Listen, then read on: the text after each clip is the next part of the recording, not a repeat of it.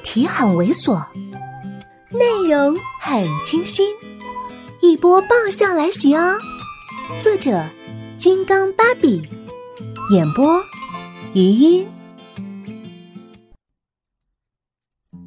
这里是好梦正酣的凌晨五点多，地球另一端却正在拉开夜生活的序章。有些人按着自己的习惯，就忘了对方的作息。虽然只是短短几句话，却足以让一个清晨被扰醒的人消除掉所有睡意。宋子妍点了根烟，只吸了几口，就在一边摁灭，烦躁。不仅仅是一早被手机吵醒的阴郁，那些错综杂乱的事情堆积在胸口，说不出的烦躁。干脆穿上衣服，关了门出去。或许是习惯成自然。等到头脑清醒了一些，才发现他无意中开到了学校门前。一路的行驶，胸口稍稍平复，打开音响，里面是低柔的蓝调。昨天有两节课，晚上又看公司的资料，看到凌晨，这时也不由得有些困意。合上眼，伏在方向盘上，只想着稍稍歇一下。没想到。竟然睡着了，直到一阵嘟嘟的声音把他吵醒。宋子妍抬头，车外一个女孩两根手指不停的敲打着他这边的车窗。已经是清晨，外面太阳已经老高，隔着灰色的车窗，能看到外面那个女孩其貌不扬，一身学生的装扮，气质很干净，只是带着一副。精神奕奕却又轻松迟钝的表情，典型的睡眠不足却又熬过头、出奇兴奋的精神状态，霎时了然。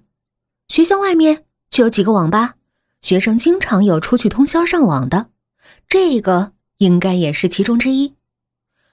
虽然是出于被逼无奈才在学校任教，可是看到这样的学生，宋子妍本也是厌烦，只朝车窗摆了摆手。并不理会，可是显然那个人的耐性非常好，嘟嘟嘟的声音一直在耳边响个不停。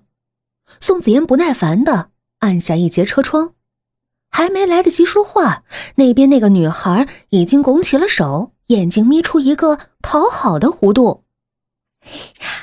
这位先生，借我点钱呗。宋子妍有些愣，难道这个？不是大学生，是那些据说很猖狂的骗子。那女孩看他犹豫，连忙抢白：“啊，不用太多，只要五块钱就行，只要五块。国内的经济条件就这么差？”宋子妍眯起了眼，那女孩赶紧又降价：“呃，不，不用五块，其实呃三块五就可以了。”你开这么好的车，不会这点钱都不借吧？看着那双虽然下面有挡不住的疲惫灰影，却依然弯得很讨好的双眼，宋子妍拿出钱包，掏出一张粉红钞票递过去。无论他是什么都好，别再来烦他。那女孩接了钱，一脸感激：“ 谢谢，好意。”还冲他伸了个大拇指，才转头走了。看着他走开的身影，宋子妍不禁摇头，居然真的是骗子，真是浪费他身上干净的气质。台湾看表，已经是七点多，刚巧上午八点多第一节就有课，已经没有回去的必要，干脆再等一会儿，直接去上课。打定主意，宋子妍拿出手机给田经理交代一下，刚挂断，就听到。又有人在敲车窗，回头看，又是那个人。他手里拿了几个小袋子，冲他招手。车窗再度摇下，还没等他不耐烦的开口，他已经把两个袋子塞了进来。他只能接着，手里热乎乎的感觉让他皱起了眉。这是什么？那女孩献宝似的，一个煎饼果子，一杯豆浆。又递过来一把钞票，煎饼果子两块五，豆浆一块，一共三块五。呃，这里是找的九十三块钱，你要不要数一数啊？他不耐烦，什么意思？女孩乐呵呵的，这东西算我请你的，我算是一共花了你七块钱。宋子妍看了看他手中和自己一样的袋子，很无语。你大街上借钱买早餐？